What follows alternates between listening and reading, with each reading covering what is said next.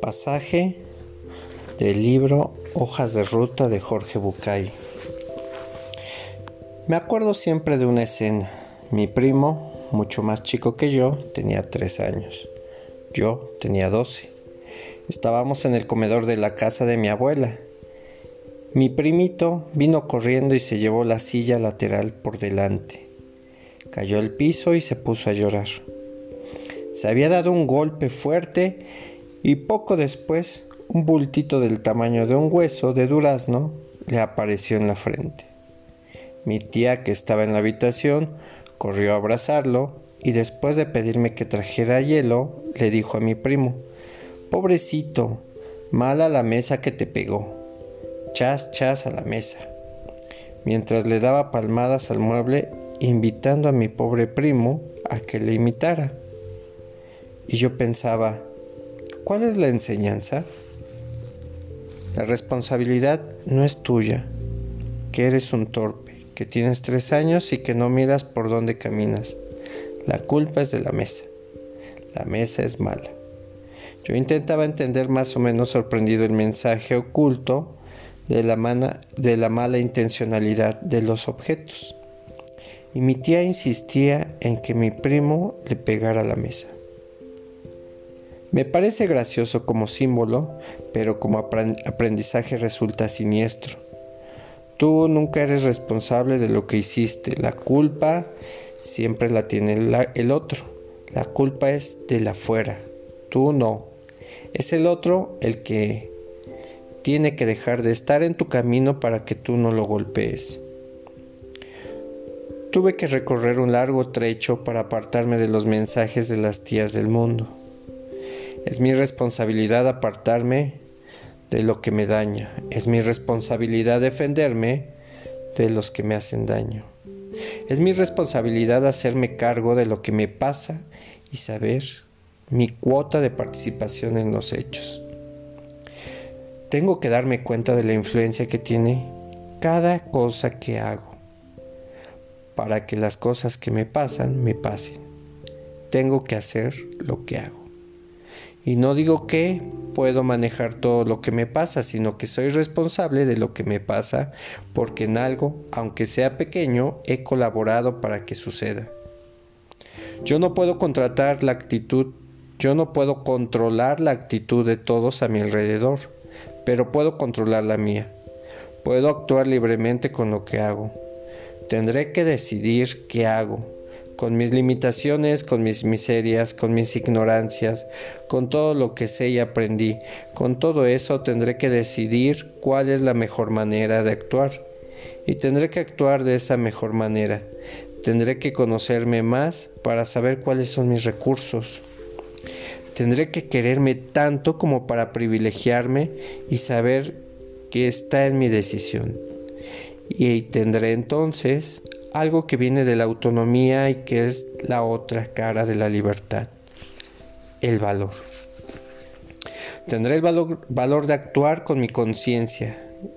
Tendré el valor de actuar como mi conciencia me dicta y de pagar el precio. Y si no vas a quererme, así como soy, y si te vas a ir de mi lado, así como soy, y si en la noche más larga y más fría del invierno más me vas a dejar solo y te vas a ir, cierra la puerta, porque entra el viento. Cierra la puerta si esta es tu decisión. Cierra la puerta. No voy a pedir, no voy a pedirte que te quedes un minuto más lo que quieras. Te digo, cierra la puerta porque yo me quedo y hace frío. Y esta va a ser mi decisión. Esto me transforma en una especie de ser inmanejable. Porque los autodependientes son inmanejables y sabemos que no hay nadie que los pueda manejar. Porque a un autodependiente lo manejas solamente si él quiere, con lo cual no es manejable, no estás manejándolo. Él está manejando la situación. Él se está manejando a sí mismo. Esto significa un paso muy adelante en tu historia y en tu desarrollo, una manera diferente de vivir el mundo y probablemente significa empezar a conocer un poco más a quien está a tu lado. Si eres autodependiente de verdad, si no vas a dejarte manejar ni siquiera un poquito, es probable que algunas de las personas que estén a tu lado se vayan. Quizá alguno no quiera quedarse. Bueno, habrá que pagar ese precio también. Habrá que pagar el precio de soportar las partidas de algunos a mi alrededor y preparar, prepararse para festejar la llegada de otros. Quizá. Miguel y Tomás salen de una reunión, pasan por un guardarropa y la hermosa niña que atiende le da a Miguel un abrigo negro.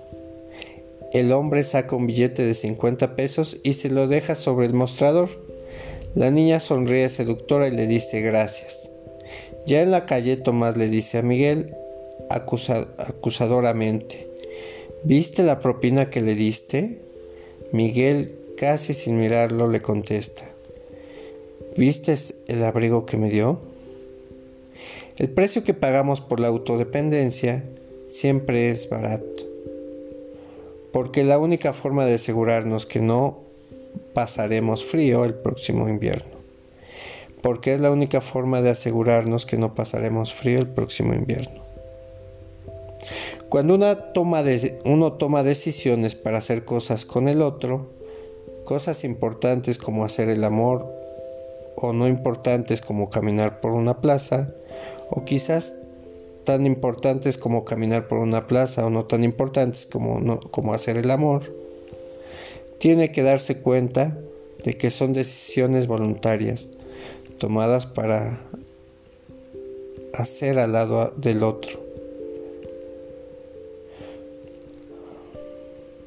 Son decisiones voluntarias tomadas para hacer al lado del otro pero no por el otro, sino con el otro.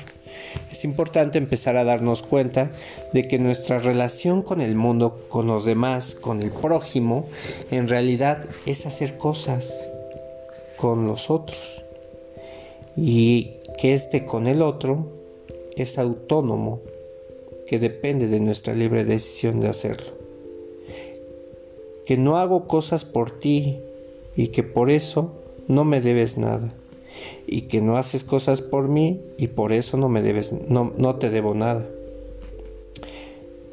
Que en todo caso hacemos cosas juntos y estamos alegres por eso.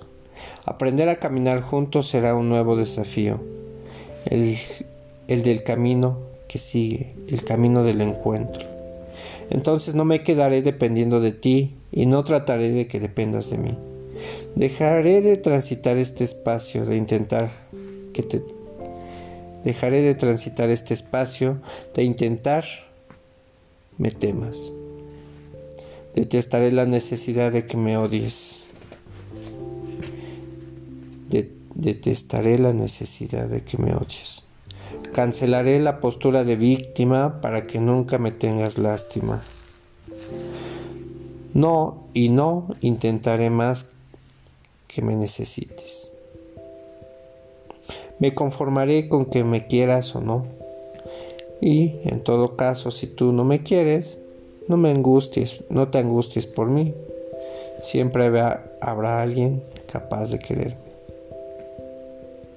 Y no intentaré más que me necesites. Me conformaré con que me quieras o no. Y en todo caso, si tú no me quieres, no, me no te angusties por mí siempre habrá alguien capaz de quererme. La idea de liberarse a la que se refiere Lima Quintana en el poema del vigilante y el ladrón, citado al comienzo, continúa sin contradicción en este otro, que no casualmente se titula La meta. Hay que llegar a la cima, hay que arribar a la luz. Hay que darle un sentido a cada paso, hay que glorificar la sencillez de cada cosa, anunciar cada día con un bimbo, vino, vino, vino, subir por esa calle ancha que conduce hacia el éxito, dejar atrás para siempre el horror y los fracasos. Y cuando entramos finalmente orgullosos y triunfales, cantando por la cumbre, recién entonces, estirar las manos hacia abajo para ayudar a los que quedaron rezagados. Justo después de haber llegado, puedo pensar en ayudar al prójimo a recorrer su propio camino, que quizás no sea el mío, pero que él merece explorar. Habrá que ver qué significa rebelarse y qué significa desobedecer. Habrá que saber dónde está la transgresión Después de todo es mi libertad de atacar las normas sabiendo que podría violarlas, lo que significa mi respeto a ellas. ¿Deberíamos ser siempre leales a las reglas, a las normas, a las costumbres? Y si es así, ¿a cuáles? ¿A las tuyas? ¿A las mías? ¿A, las de la mayoría? Habrá que evaluar que es una decisión autodependiente. Habrá que aceptar el desafío de ser autodependiente y entonces darme más y más derecho a tomar mis propias decisiones, más y más espacios de desacondicionamiento, más y más desapego de la manía juzgadora y manipuladora de la afuera, más y más lugares de salud. Estos espacios no me los puede traer ni quitar nadie. Voy a tener que construirlos yo mismo, descubrirlos en mí. Pagar primero los precios y soportar con valor las heridas, para después animarme a gritar mi decisión de evitarlos.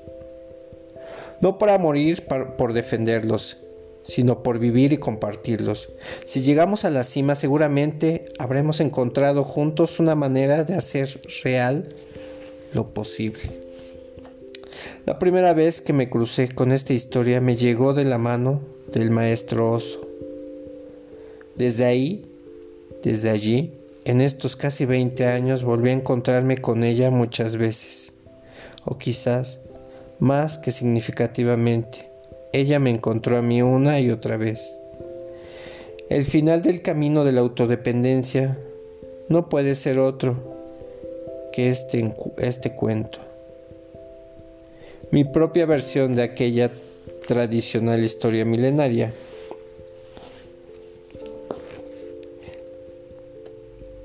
El final del camino de la autodependencia no puede ser otro que este cuento, mi propia versión de aquella tradicional historia milenaria. Había una vez en la antigua China tres monjes budistas que viajaban del pueblo en pueblo dentro de su territorio, ayudando a la gente a encontrar su iluminación. Tenían su propio método. Todo lo que hacían era llegar a cada ciudad, a cada villa y dirigirse a la plaza central donde seguramente funcionaba el mercado. Simplemente se paraban entre la gente y empezaban a reír a carcajadas. La gente que pasaba los miraba extrañada, pero ellos igualmente reían y reían. Muchas veces alguien preguntaba, ¿por qué se ríen? Los monjes se quedaban un pequeño rato en silencio. Se miraban entre ellos y luego señalando al que preguntaba, y apuntándolo retomaban su carcajada. Y sucedía siempre el mismo fenómeno.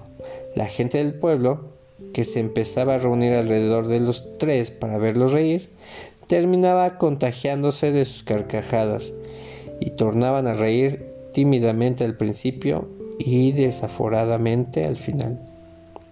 Cuentan que al reír todo el pueblo olvidaba que estaba en el mercado, olvidaba que habían venido a comprar y el pueblo entero reía y reía y nada tenía en la envergadura suficiente para poder entristecer esa tarde. Cuando el sol se escondía la gente riendo volvía a sus casas, pero ya no eran los mismos, se habían iluminado. Entonces los tres monjes tomando su atado de ropa y partían hacia el próximo pueblo. Entonces los tres monjes tomaban su atado de ropa y partían hacia el próximo pueblo. La fama de los monjes corría por toda China. Algunas poblaciones, cuando se enteraban de la visita de los monjes, se reunían desde la noche anterior en el mercado para esperarlos. Y sucedió un día que, entrando en una ciudad, repentinamente uno de los monjes murió.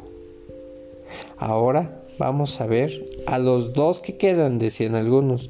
Vamos a ver si todavía les quedan ganas de reír. Ese día, más y más gente se juntó en la plaza para disfrutar la tristeza de los monjes que reían, para acompañarlos en el dolor que seguramente iban a sentir. Qué sorpresa fue llegar a la plaza y encontrar a los dos monjes al lado del cuerpo muerto de sus compañeros riendo a carcajadas. Señalaban al muerto, se miraban entre sí y seguían riendo. El dolor los ha enloquecido, dijeron los pobladores. Reír por reír está bien, pero esto es demasiado. Aquí, un hombre muerto, no hay razón para reír. Los monjes se, se reían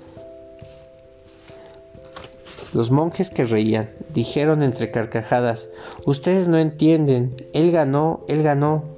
Y siguieron riendo. La gente del pueblo se miraba, nadie entendía. Los monjes continuaron diciendo con risa contenida, Viendo hacia aquí, hicimos una apuesta. Viniendo hacia aquí, hicimos una apuesta sobre quién moriría primero. Mi compañero y yo decíamos que era mi turno porque soy mucho mayor que ellos, pero él, él decía que él iba a ser el elegido y ganó, ¿entienden? Él ganó. Y una nueva andanada de carcajadas los invadió. definitivamente han enloquecido, dijeron todos. Debemos ocuparnos nosotros del funeral. Estos dos están perdidos. Así, algunos se acercaron a levantar el cuerpo para lavarlo y perfumarlo antes de quemarlo en la pira funeraria, como era de costumbre en esos tiempos y en ese lugar. No lo toquen, gritaron los monjes sin parar de reír. No lo toquen, esta tenemos una carta de él. Él quería que en cuanto muriera hiciera la pira y lo quemaran así, tal como está. Tenemos todo escrito y él ganó, él ganó. Los monjes reían solos entre la consternación general. El alcalde del pueblo tomó la nota, confirmó el último deseo del muerto e hizo los arreglos para cumplirlo.